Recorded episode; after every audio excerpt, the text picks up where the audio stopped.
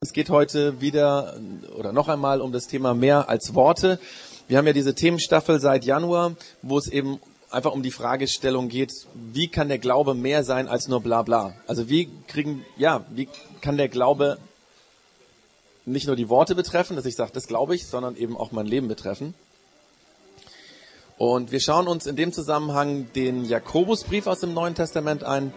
Ich habe das schon immer wieder gesagt, der Jakobus ist sehr wahrscheinlich der Bruder von Jesus gewesen und ähm, ja, der kannte sich mit Glauben aus, der kannte sich mit diesem Thema aus und äh, er hat eigentlich ein ganzes Buch über dieses Thema mehr als Worte. Also wie kann der Glaube mehr sein als Worte geschrieben? Und zwar ein Brief, den er damals an eine äh, von den ersten Kirchengemeinden geschrieben hat, wahrscheinlich an mehrere. Damals gab es ja noch keine Bücher. Man hat einen Brief an eine Gruppe geschrieben und die haben es dann weitergeleitet. Und in diesem Rahmen dieser ähm, Predigtstaffel, mehr als Worte, geht es heute um das Thema Freund, Feind. Wir haben eben schon über den Feind, den Drucker gehört. Wir hören da gleich noch ein bisschen mehr zu. Und ähm, wie in jeder Church Zone mache ich es jetzt, oder in dieser Themenstaffel mache ich so, dass ich erst kurz dieses Kapitel vorstelle als Motivation, auch mal selber in die Bibel reinzuschauen, dass man sich nicht nur hier meine Ansprache anhört und dann nach Hause geht, sondern einfach wirklich Zeit zu nehmen, mal da reinzugucken. Der Jakobusbrief an sich sind, glaube ich, fünf oder sechs Seiten im Neuen Testament, nicht lang, aber richtig guter Stuff. Das ist richtig gut, was da drin steht. Und damit ihr so ein bisschen Überblick habt über das vierte Kapitel, weil ich heute nicht über alles reden kann, kurzen äh, Überblick. Und zwar fängt es Kapitel 4 damit an, dass der Jakobus zunächst von einer falschen Motivation zu leben und zu glauben redet und er beschreibt das mit den Worten Freundschaft und Feindschaft. Deswegen ähm, heißt heute das Thema auch so. Und ähm, ist natürlich ein bisschen spannend, weil er davon redet, eine falsche Motivation ist Freundschaft mit der Welt. Und dann ist natürlich die Frage, was meint er mit Freundschaft und was meint er mit Welt? Wir kommen gleich nochmal dazu. Das ist also quasi der erste Abschnitt in den ersten zehn Versen hatte das ja schon mal gesagt, diese Verse hat nicht der Jakobus irgendwie selber da reingeschrieben, so nach jedem Gedankengang irgendwie so eine Zahl, sondern das hat man im Nachhinein äh, vor ein paar hundert Jahren dazugefügt, damit man sich zurechtfindet in der Bibel. In den nächsten ähm, Abschnitt, das sind auch wieder zwei Verse, da redet oder warnt der Jakobus davor, andere Menschen, vor allen Dingen andere Christen, zu richten bzw. zu verurteilen. Anscheinend gab es unterschiedliche Ansichten in der Gemeinde an der dieser Brief gerichtet war. Und da gab es dann Gruppen, die ähm, andere Gruppen, die eine andere Meinung hatten, verurteilt haben. Und wie das halt so ist, dann redet man natürlich auch schlecht über die anderen. Und der Jakobus sagt, hey, so darf das nicht sein. Wenn überhaupt jemand andere beurteilt und gegebenenfalls verurteilt, ist es Gott. Und dann in den nächsten Versen von Vers 13 an bis zum Schluss schreibt der Jakobus, also Schluss von diesem Kapitel schreibt der Jakobus über eine falsche Selbstsicherheit. Da hatten wohl einige Personen aus der Kirche damals im Voraus Dinge geplant, ohne Gott mit in diese Planung einzubeziehen. Und der Jakobus schreibt, hey, seid euch nicht so sicher in euren Plänen. Es könnte alles anders kommen. Vielleicht hat Gott noch was ganz anderes vor. Über die zwei unteren äh, Themen werde ich heute nicht reden. Da mache ich euch Mut, selber mal reinzuschauen, drüber nachzudenken, was der Jakobus sagt. Wir gehen auf die ersten zehn Verse ein. Freund, Feind. Und ich starte dabei mit etwas, was wir alle kennen, nämlich Auseinandersetzungen und Konflikte mit anderen Menschen. Und dann reden wir von, wenn es ein bisschen heftiger wird, von Feinden. Ähm, wir kennen das alle aus der Familie, ja, Konflikte mit den Menschen, die mir eigentlich am wichtigsten sind, in aller Regel erstmal. Ähm, manchmal ist es dann auch so dramatisch, dass dann so eine Familie auseinanderbricht. Konflikt in Familien, wir kennen das. Ähm, mit den Geschwistern hat man sich gestritten, mit den Eltern, die Eltern mit den Kindern. Aber das ist nicht nur in diesem kleinen Kreis so, sondern schauen wir mal zum Nachbarn rüber in den Garten, ja. Also es gibt auch Nachbarschaftskonflikte. Wir sind zurzeit sehr äh, beschenkt durch echt gute Verhältnisse zu den Nachbarn. Das ist echt der Hammer.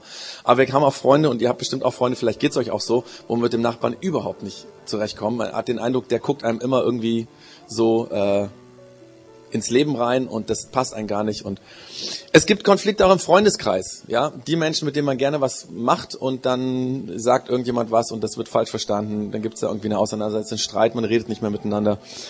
Ähm, oder auch Kollegen, ja. Also Also jeder soll sich darüber freuen und dankbar sein, wenn er Kollegen hat, mit denen er gut zurechtkommt. Aber wir kennen auch das andere, dass da Mitarbeiter sind in der Firma oder vielleicht ein Vorgesetzter, mit dem man überhaupt nicht kann. Und man freut sich, wenn der mal heute nicht da ist oder so. Wir kennen das alle Konflikte und ähm, der Jakobus fängt seinen Abschnitt mit dem Thema Freund, Feind genau damit an, mit Konflikten, indem er sagt, woher kommen denn diese Auseinandersetzungen unter euch? Woher die Streitigkeiten? So fängt der Text an und ich lese den jetzt einfach mal. Ähm, und ihr könnt dann hier auf der Leinwand oder drüben auf dem Bildschirm mitlesen. Also woher kommen denn die Auseinandersetzungen unter euch? Woher die Streitigkeiten? Kommen sie nicht daher, dass in euch selbst ein Kampf tobt? Eure eigensüchtigen Wünsche führen einen regelrechten Krieg gegen das, was Gott von euch möchte. Ihr tut alles, um eure Gier zu stillen und steht doch mit leeren Händen da. Ihr seid bereit, über Leichen zu gehen? Ihr seid erfüllt von Neid und Eifersucht, aber nichts davon bringt euch eurem Ziel näher. Ihr streitet und kämpft und trotzdem bekommt ihr nicht, was ihr wollt, weil ihr euch mit euren Anliegen nicht an Gott wendet. Und selbst wenn ihr euch an ihn wendet, werden eure Bitten nicht erhört, weil ihr ihn in verwerflicher Absicht bittet. Das Erbetene soll dazu beitragen, eure selbstsüchtigen Wünsche zu erfüllen. Ihr Treulosen, wie eine Ehebrecherin den Bund mit ihrem Mann bricht, so brecht ihr den Bund mit Gott. Ist euch nicht bewusst, dass Freundschaft mit der Welt Feindschaft gegenüber Gott bedeutet? Wer also ein Freund der Welt sein will, erweist sich damit als Feind Gottes. Oder meint ihr, die Schrift sagt ohne Grund, mit leidenschaftlichen Eifer sehnt sich Gott danach, dass der Geist, den er in uns Menschen eingepflanzt hat, ihm allein ergeben ist. Aber eben deshalb schenkt Gott uns auch seine Gnade im besonderen Maß. Es heißt ja in der Schrift, den Hochmütigen stellt sich Gott entgegen, aber wer gering von sich denkt, den lässt er seine Gnade erfahren. Ordnet euch daher Gott unter und dem Teufel widersteht, dann wird er von euch ablassen und fliehen. Sucht die Nähe Gottes, dann wird er euch nah sein. Wascht die Schuld von euren Händen, ihr Sünder, reinigt eure Herzen, ihr Unentschlossenen, klagt über euren Zustand, trauert und weint. Aus eurem Lachen muss Traurigkeit werden, aus eurer Freude Bestürzung und Scham. Beugt euch vor dem Herrn, dann wird er euch erhöhen. Auch diesmal ein bisschen längerer Abschnitt, wie gesagt, Ermutigung, das zu Hause nochmal nachzulesen. Der Jakobus startet hier in diesen Gedankengang ähm, mit dieser Sache, die wir alle kennen, nämlich mit den Konflikten. Er fragt einfach, warum gibt es bei euch so viele Auseinandersetzungen und Streitigkeiten? Man könnte diese zwei Worte Auseinandersetzungen und Streitigkeiten auch ähm, aus dem Griechischen einfach mit Streit und Krieg übersetzen. Also es geht um heftige Auseinandersetzungen. Und im zweiten Vers schreibt er über Menschen, die über Leichen gegangen sind. Da gab es Neid und Eifersüchteleien in der Kirche, Streitigkeiten und Beziehungskriege. Und sicherlich nicht nur in dieser Gemeinschaft von Menschen, die als Kirche zusammenkommen sind, sondern darüber hinaus natürlich auch. Und der Jakobus resümiert nüchtern, ihr kämpft zwar mit harten Bandagen, aber ihr erreicht damit gar nichts. Er steht mit leeren Händen da. Ihr versucht mit menschlichem Druck euren eigenen Wünschen, also eure eigenen Wünsche zu erreichen. Ihr bittet nicht Gott, euch zu helfen, sondern ihr provoziert Konflikte, um an eure Ziele zu kommen. Und wenn ihr dann doch einmal Gott bittet, dann hilft er euch nicht, weil ihr genau für eure selbstsüchtigen Wünsche ihn bittet. Der Jakobus geht hier in seiner, also am Anfang dieser Passage in seinem Brief auf die Konflikte und Auseinandersetzungen der Menschen ein, die sie gehabt haben. Das wusste er wohl. Und ähm, er bringt dabei die Ursache dieser Konflikte auf den Punkt. Er sagt, es sind eure selbstsüchtigen Wünsche. Die sind schuld an euren Streitigkeiten. Die sind schuld daran, dass äh, es Leute gibt, die über Leichen gehen, denen andere völlig egal sind. Das sind schuld daran, dass ihr Neid und Eifersüchteleien habt. Eure eigensüchtigen Wünsche sind es. Deswegen sind eure Beziehungen so. Und dann sagt er weiter, und alles führt letztendlich sogar dazu, dass ihr Gott in dieses selbstsüchtige System mit einbaut. Ihr betet dafür, dass eure eigenen egoistischen, selbstsüchtigen Wünsche erfüllt werden.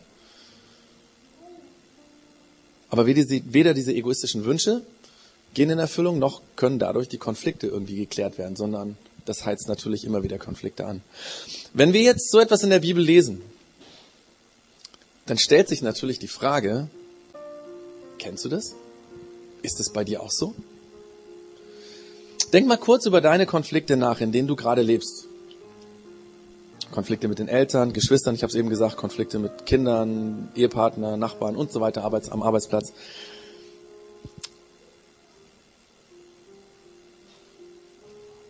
In solchen Konflikten ist es ja so, dass immer klar ist, schuld sind die anderen. Ja? Weil ähm, die sehen etwas anders, die haben eine andere Meinung, ähm, sie tun Dinge anders, sie schätzen Dinge anders an und natürlich immer schlechter als wir, ist ja ganz klar, weil ähm, ich lieg richtig und die anderen liegen vielleicht falsch. Deswegen gibt's ja auch diesen Konflikt. Aber die Frage ist, ist das wirklich so? Der Jakobus hinterfragt genau diesen Punkt. Kann es sein, dass deine Konflikte mit deinen selbstsüchtigen Wünschen zu tun haben? Weil du immer nur an dich denkst. Weil du immer nur von dir ausgehst. Weil du die Situation und Perspektive des anderen überhaupt nicht beachtest. Weil du dich nicht hineindenkst in das, wie der andere denken könnte oder warum er so ist, wie er ist. Und dann betest du vielleicht sogar dafür, dass es irgendwie eine Lösung gibt, weil es irgendwie, keine Ahnung, je schlimmer das wird, desto eher fängt man dann vielleicht irgendwann mal an zu beten. Aber im Grunde genommen betest du nicht für eine Lösung des Konflikts, sondern du betest dafür, dass deine Wünsche in Erfüllung gehen, sprich, dass der andere sich doch bitte ändert und das genauso sieht wie du, weil dann ist der Konflikt vom Tisch. Kennst du das? Kann es sein, dass du wesentlich weniger Konflikte hättest, wenn du anfangen würdest, sich in den anderen reinzudenken? Das ist die Frage von dem Jakobus am Anfang. Und dieses System dieser eigensüchtigen Wünsche, die, glaube ich, wir alle kennen und die so ein Grundding in unserer heutigen Welt sind, und ich glaube damals auch, die nennt der Jakobus Freundschaft mit der Welt. Das ist eigentlich das System, in dem die meisten Menschen heute wie damals leben oder gelebt haben, ein ich-fixiertes Leben, in dem sich alles um mich dreht. Ja, ein Handeln, das von mir ausgeht, das von mir auf andere schließt. Eine Lebensphilosophie, die immer meinen Vorteil, mein Wohlbefinden, meine Idee, meine Träume, meine Sichtweise an erster Stelle stellen und damit natürlich das Denken und auch das Handeln beeinflussen. Und wenn dann jemand Christ ist, das ist das Krasse, was der hier sagt, wenn jemand Christ ist, dann glaubt er an Jesus auch mit dieser eigensüchtigen Lebensphilosophie. Und dazu sagt der Jakobus, das ist Freundschaft mit der Welt. Und weil so ein Lebenskonzept nicht im Sinne Gottes ist, weil er diese Welt anders erschaffen hat, er wollte sie ohne Konflikte, ohne diese Dinge, die ich eben genannt habe. Deswegen sagt auch der Jakobus, hey, hey, hey, wisst ihr nicht, Freundschaft mit der Welt geht nicht zusammen mit Freundschaft mit Gott. Das ist automatisch Feindschaft mit Gott. Und er braucht diese beiden drastischen Begriffe in, in diesem Zusammenhang, Feindschaft und Freundschaft, weil, weil er uns aufrütteln will,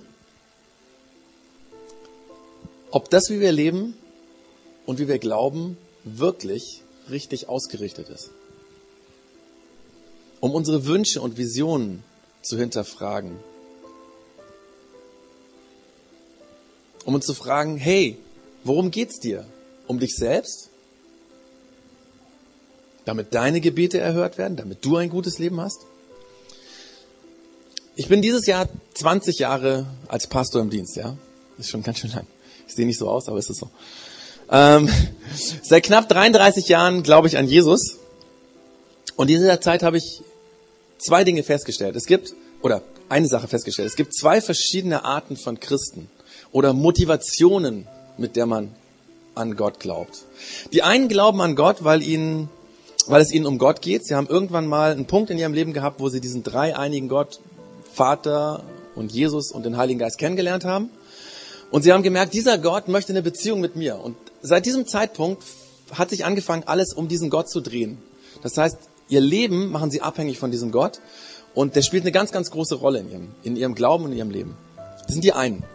Und die anderen, und von denen gibt es leider weit, weit mehr als von den ersteren, die anderen glauben an Gott, weil es ihnen eigentlich um sich selbst geht. Sie glauben an Gott um ihrer selbst willen. Sie brauchen Gottes gute Ideen und das, was er mir gut tut, für ein gutes, behütetes Leben, für ihre Wünsche, die in Erfüllung gehen, für ein Leben, das quasi Gott als Wunscherfüller benutzt. Oh, hat man ein Problem, dann betet man halt für die Lösung. Geht es einem schlecht, dann soll Gott einem es bitte wieder besser machen. Und in diesem Glauben, in so einem Glauben geht es eigentlich, weiß ich, ob euch schon mal aufgefallen ist, eigentlich um den Himmel. Menschen glauben an Jesus, damit es ihnen hier gut geht und dass sie dann irgendwann in den Himmel kommen. Ich möchte gerne in den Himmel, deswegen glaube ich an Jesus. Vor ein paar Jahren saß ich mit ein paar Kollegen, Pastorenkollegen in der Sitzung und wir haben uns äh, darüber unterhalten, warum wir als Pastoren überhaupt sowas wie Gemeinde, Kirche machen, äh, warum veranstalte ich einen Gottesdienst, warum organisiere ich Kleingruppen, warum begleite ich Menschen, warum möchte ich, dass andere Leute auch den Glauben verstehen. Und ein Kollege erklärte in diesem Zusammenhang seine Gemeindearbeit, was er so tut. Also es ging einfach so, so einen Austausch kennenzulernen, was machen die anderen. Und dann sagte er bei dem, dass er es vorgestellt hat, ich tue das alles, ich tue das alles mit meiner Gemeinde zusammen, damit die Menschen in den Himmel kommen. Und ich sag da, und es hat mich irgendwie, was? Und weil die anderen Kollegen alle überhaupt nichts gesagt haben, ich irgendwann mal das Wort ergriffen habe, gesagt, pass mal auf, du machst deine Arbeit, damit Menschen in den Himmel kommen? Glauben wir an Jesus, um in den Himmel zu kommen? Das ist doch, das ist doch purer Egoismus. Ich will in den Himmel kommen, deswegen glaube ich an Jesus oder was? Das ist doch reiner Eigennutz. Der Jakobus nennt solch eine Selbstsücht, äh, so etwas eine selbstsüchtige Motivation. Die Lebensphilosophie von den meisten Menschen, die einfach nur ein frommes Vorzeichen bekommen hat. Beten und glauben für die Erfüllung meiner Wünsche. Er sagt Freundschaft mit der Welt und Feindschaft mit Gott. Denn beim Glauben an Gott geht es nicht um dich oder mich. Beim christlichen Glauben dreht sich erstmal alles um Gott, weil das das Beste für mich ist. Versteht ihr das? Das ist ein kleiner Unterschied, aber ich glaube ein wichtiger Unterschied. Gott hat die Welt erfunden, dass wir Menschen ein Gegenüber von ihm sind. Er hat uns Menschen geschaffen, damit wir eine Beziehung zu ihm haben, weil dafür sind wir gemacht. Ein Mensch, der ohne Jesus lebt, der mag äußerlich super gut, also da mag alles perfekt sein, aber eigentlich lebt er an seiner Hauptbestimmung vorbei, nämlich die Hauptbestimmung in einer Beziehung zu Gott, das alles auf dieser Welt zu erleben. Um Jesus im Alltag sichtbar zu machen. Also eigentlich geht es darum, dass wir durch unser Leben einfach sichtbar machen, da ist ein Gott. Und das andere spüren, hey, der ist da. Und das andere sagen, oh, ich möchte auch eine Beziehung zu diesem Gott haben. Wer anders lebt, egal ob er sich Christ nennt oder nicht, das spielt keine Rolle, wer anders lebt, der lebt an seiner Hauptlebensbestimmung vorbei. Der lebt im Grunde genommen wie ein Porsche, der in der Fußgängerzone steht und als Passantenattraktion die Leute von hier nach da bringt, so in der Fußgängerzone, so ja. Das ist ein ganz witziger Gag wahrscheinlich und wahrscheinlich würden da einige Leute mitmachen und vielleicht kann man damit auch irgendwie Geld machen oder was weiß ich, weil dann irgendein Produkt verkauft wird. Aber dafür ist ein Porsche nicht gemacht, um in der 30er-Zone hin und her zu fahren oder in der Fußgängerzone hin und her zu fahren. Ja. Oder man lebt dann genauso wie ein Schminkkoffer, gefüllt mit dem exklusivsten Make-up. Der steht im Badezimmer an einer exponierten Stelle im Schrank. Immer wenn man den Schrank aufmacht, sieht man das Ding, aber wird nie benutzt. Hey, Make-up ist nicht dafür gemacht, um nie benutzt zu werden. Ja? Und im Grunde genommen lebt ein Mensch so, wenn er, wenn er diese Beziehung zu Gott nicht hat, dass das eigentlich wofür da ist, das kommt nicht zum Zug. Wir Menschen sind dazu gemacht, ein schönes, nein, wir Menschen sind nicht dazu gemacht, so. Wir sind nicht dazu gemacht, ein schönes, gesegnetes Leben im Wohlstand zu führen und nach dem Tod in den Himmel zu kommen. Wir sind dazu geschaffen, eine Beziehung zu Gott zu haben. Und dass Gott will, dass diese Beziehung ewig ist, das ist ein kleines Goodie, was dabei ist. Das gehört irgendwie dazu. Das ist nett von ihm. Müsste aber nicht sein. Eigentlich geht es darum, eine lebendige, tiefe, gute, freundschaftliche Beziehung zu Gott zu haben. Eigensüchtige, egoistische Wünsche als Lebensmotivation, das nennt der Jakobus hier Feindschaft gegen Gott. Aber er sagt, bleibt ja nicht stehen, er sagt, ihr seid nicht für Feindschaft gegen Gott gemacht, sondern eigentlich ist der Glaube, dass wir als Freunde Gottes gedacht sind. Jesus hat mal gesagt, wir können uns das mal anschauen, Jesus hat uns mal gesagt, ihr seid meine Freunde, denn ich habe euch alles anvertraut oder gesagt, was ich vom Vater gehört habe. Und der Jakobus will seinen Empfängern sagen, ihr seid nicht als Feinde Gottes gedacht, ihr sollt doch eine Freundschaft zu ihm leben. Und deswegen macht er den Gedanken, den er jetzt denkt, weiter mit folgendem sagt, er sagt, oder meint ihr die Heilige Schrift, er meint damit das Alte Testament, die Heilige Schrift sagt ohne jeden Grund, leidenschaftlich wünscht sich Gott, dass der Geist, den er in uns wohnen lässt, ganz ihm gehört. Gott ist leidenschaftlich darin, dass er mit uns eine Beziehung haben will. Gott arbeitet leidenschaftlich dran, dass wir Menschen ihn kennenlernen. Gott gibt keine Ruhe, bis du und ich und bis die Menschen, die wir kennen und alle Menschen eigentlich ihn kennenlernen. Daran ist er, darin ist er leidenschaftlich. Der tut ja alles für. Gott will, dass wir mit unserem Leben, mit unserer Lebensphilosophie eine Beziehung zu ihm leben, dass wir uns nach ihm ausrichten. Dass wir in unserem Leben so eine Grundeinstellung haben, in der wir fragen, hey Gott, wie siehst du das? Wie meinst, was meinst du dazu, zu dem, was ich gerade mache? Gott kämpft leidenschaftlich dafür, dass wir anfangen, so zu leben. Vermutlich ist es auch der Grund, warum du zum Beispiel heute hier sitzt. Weil Gott leidenschaftlich will, dass die Beziehung zwischen ihm und dir enger wird. Dass du vielleicht die Beziehung überhaupt erstmal anfängst. Und diese Leidenschaft zeigt sich darin, dass Gott barmherzig mit uns ist. In seiner Gnade. Das heißt, Gott vergibt uns gerne. Er verzeiht uns, wenn wir Dinge falsch machen. Er verzeiht uns unsere falsche Lebensmotivation. Er vergibt uns, was auch immer, wenn wir uns um uns selber drehen, ja. Er ist uns gnädig, weil er uns ändern will. Und jetzt kommt die Story mit dem Drucker. Das war gar nicht abgesprochen mit der, mit der Uli heute Morgen. Ähm, sie hat mir von ihrem Drucker erzählt. Oh, das kommt bei mir auch vor. Also, letzte Woche, ähm, in der Church Zone, äh, vor zwei Wochen in der Church Zone, habe ich darüber geredet, dass es darum geht, unsere Worte im Griff zu haben. Ja? Wie kann es gelingen, dass wir unsere Zunge beherrschen? Und ähm, ich habe dabei erzählt, dass mir das sehr schwer fällt, meine Worte im Griff zu haben, dass ich oft erschrocken bin, was da für Sätze aus meinem Mund kommen, was ich manchmal sage. Und dann haben wir in der Homezone, in meiner Homezone, darüber intensiv geredet am Sonntagvormittag und dann kam der Sonntagabend. Und wegen einer relativ kleinen, banalen Sache zum Glück ging es nicht um meine Familie, es ging auch nicht um Menschen, die ich irgendwie kenne, es ging um unseren Drucker. Wegen einer relativ banalen Sache, dass unser Drucker nämlich mal wieder nicht, so wie bei der Uli heute Morgen funktioniert hat, bin ich völlig ausgetickt. Ich bin froh, dass ihr nicht dabei wart. Es ist mir sehr peinlich, dass meine Frau es mitgekriegt hat. Ähm und wisst ihr, wie ich mich anschließend gefühlt habe, nachdem ich da so eine Hastriade irgendwie von mir gelassen habe? Es war nur peinlich. Ich habe mich als Versager gefühlt. Der Klaus, der in der Church Zone toll davon geredet hat, seine Zunge in den Griff zu bekommen, hat gar nichts im Griff. Das war sicherlich nicht das, wie Gott will, dass ich mit so einer Situation umgehe. Und ich habe mich äh, umgehe und ich habe mich geschämt. Und ich habe mit Jesus darüber geredet, habe gesagt, es tut mir leid, das war nicht in Ordnung, das ist falsch. Ich weiß das. Ich habe ihm gesagt, wie meine fluchenden Worte all den Menschen in dieser Herstellerfirma Unrecht getan haben. Und jetzt kommt es, wie der Jakobus, also kommt das, was der Jakobus genau dazu schreibt. Er schreibt, aber eben deshalb schenkt Gott uns seine Gnade in ganz besonderem Maß. Es heißt ja in der Schrift, also im Alten Testament, den Hochmütigen stellt sich Gott entgegen. Aber wer gering von sich denkt, den lässt er seine Gnade erfahren. Wer zu sich selbst ehrlich ist, wer Gott ehrlich sagt, was Sache ist, wer seine Fehler, seine falschen Motivationen zugibt, wer sagt, Gott, ich brauche deine Hilfe, weil ich krieg das selber nicht auf die Reihe. Wer sich quasi demütigt, so heißt das Wort, ist ein bisschen älteres Wort, ja, wer sich klein macht vor Gott und sagt, ich hab's nicht im Griff, ich bin nicht der Checker, ich brauche dich, dem ist Gott gnädig, dem verzeiht er, mit dem geht er weiter. Wisst ihr, Gott hätte es nicht nötig gehabt, mir zu verzeihen. Er hätte sagen können, pass mal auf, wer so mit seinem Drucker umgeht, mit dem will ich nichts zu tun haben. Ja? Krieg erstmal deine Probleme auf, auf die Reihe und dann können wir vielleicht weiterreden. Ne? Aber wie willst du nur mit Menschen umgehen, wenn du mit deinem Drucker so umgehst? Ich habe ihn nicht aus dem Fenster geschmissen. Aber nur, weil ich kein Geld habe, einen neuen zu kaufen. Nein. Aber so ist Gott nicht, ja? Er will eine Beziehung zu uns. Er kämpft leidenschaftlich um eine gute Beziehung mit uns Menschen. Er sagt, hey, und wenn du Fehler machst, egal was du verboxt hast, ich vergib dir und dann gehen wir weiter. Ich will mit dir weiter.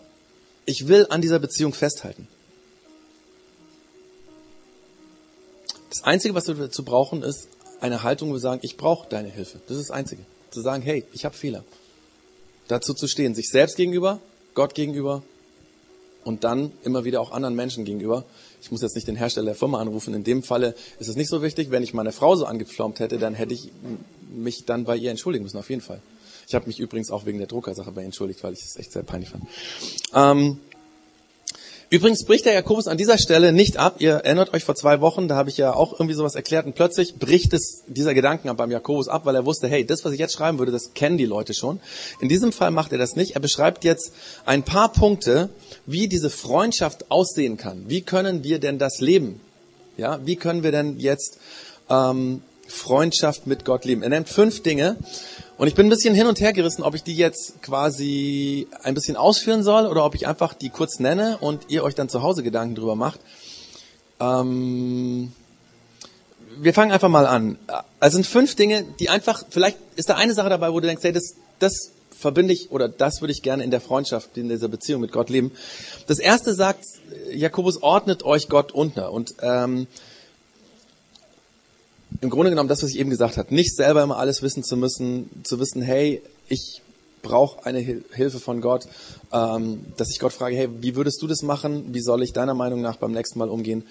Damit ähm, einfach, dass man Dinge bespricht, Ideen, die einem kommen, glaube ich. Da, darum geht's einfach, dass man sagt, hey Gott, du weißt es besser.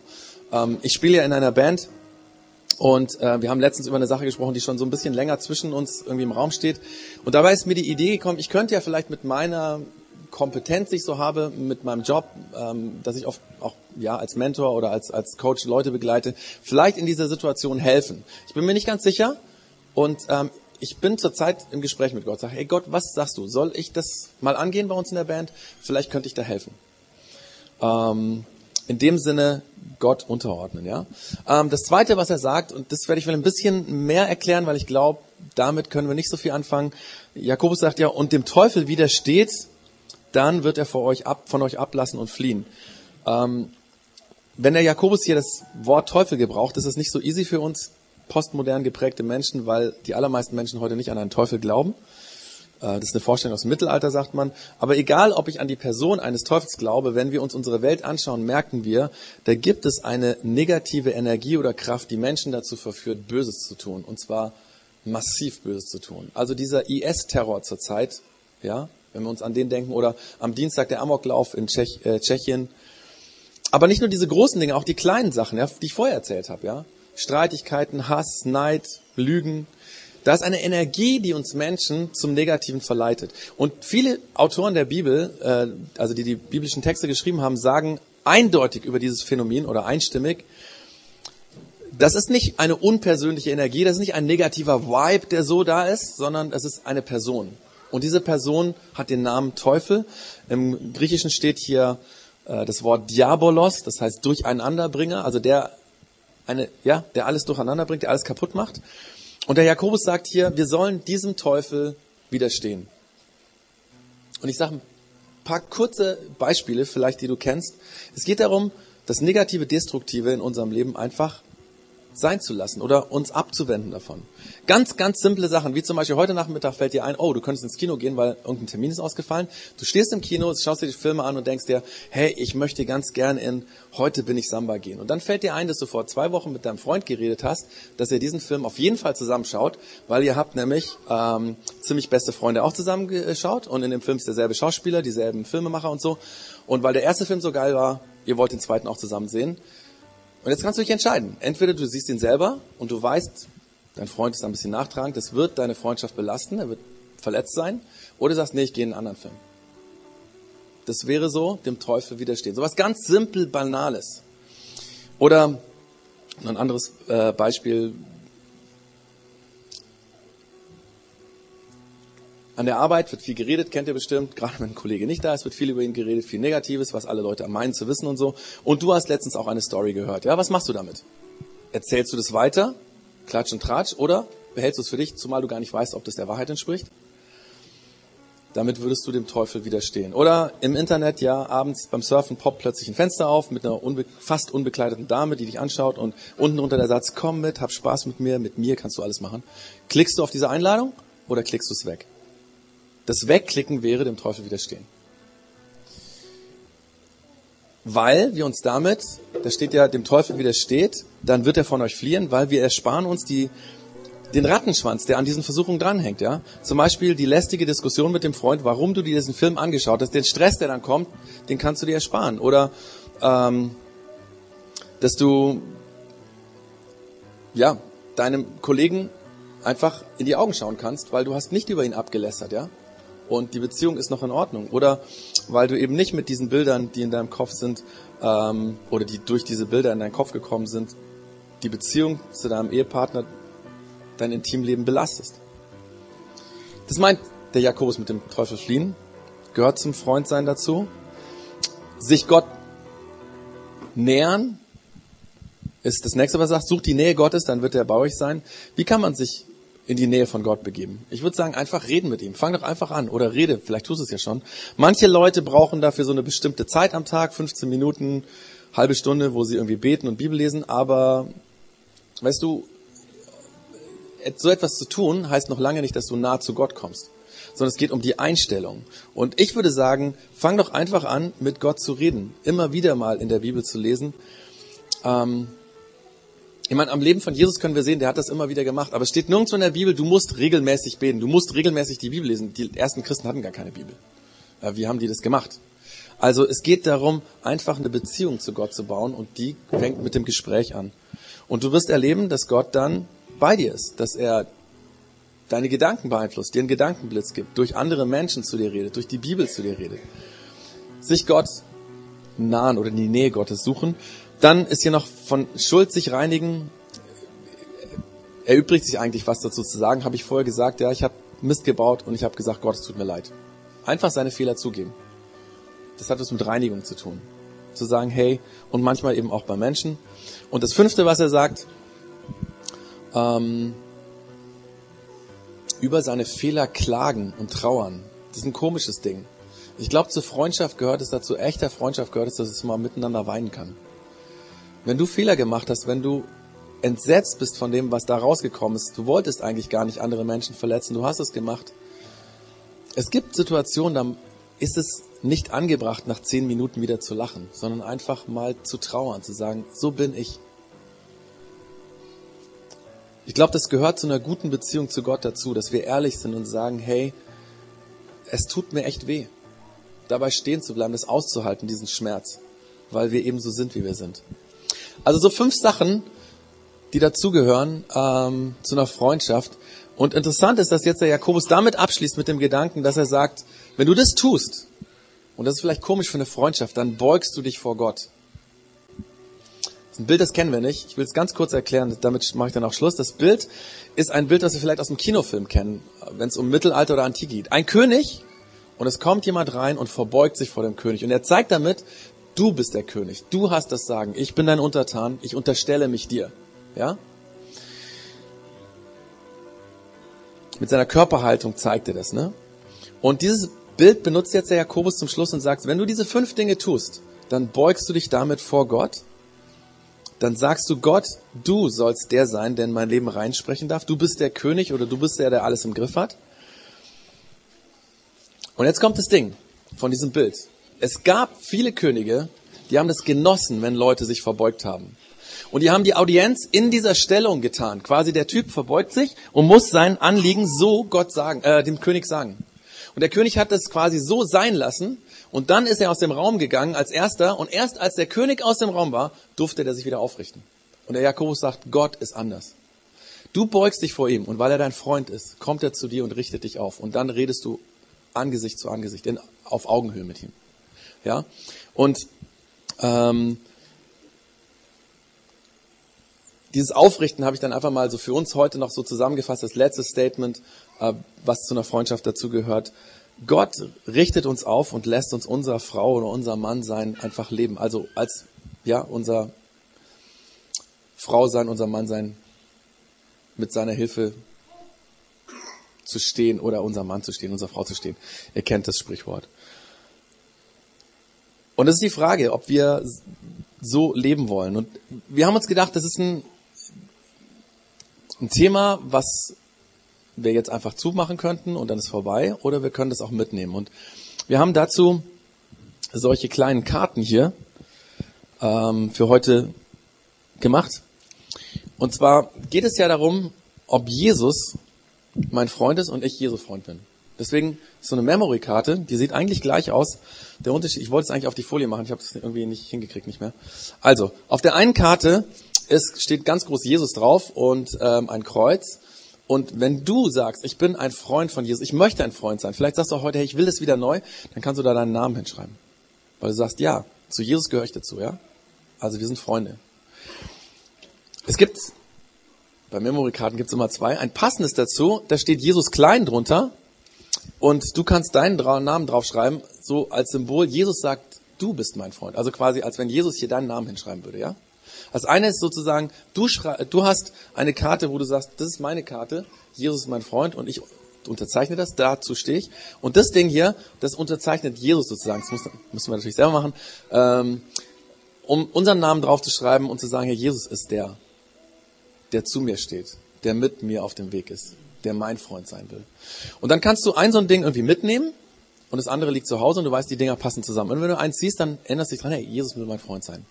Ähm, er will, dass ich mit ihm unterwegs bin, dass ich nicht mit eigensüchtigen, selbstsüchtigen Wünschen unterwegs bin und Konflikte provoziere und Dinge kaputt mache, sondern dass er der ist, den ich frage.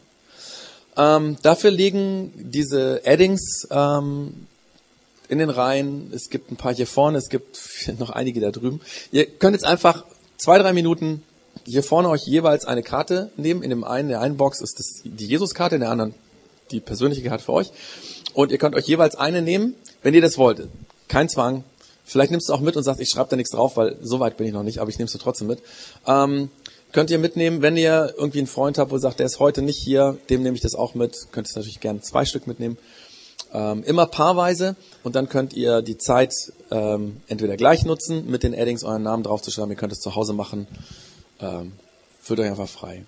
Genau. Und wir singen derweil, äh, derweil ein Lied, beziehungsweise die Band singt es und wenn ihr es dann habt, die Karte könnt ihr natürlich mitsingen, wo es genau um diese Entscheidung geht. Hey Jesus, ich will, dass du mein Freund bist. Ich möchte, dass du mein Leben bestimmst. Herr, ich gehöre dir, heißt das Lied.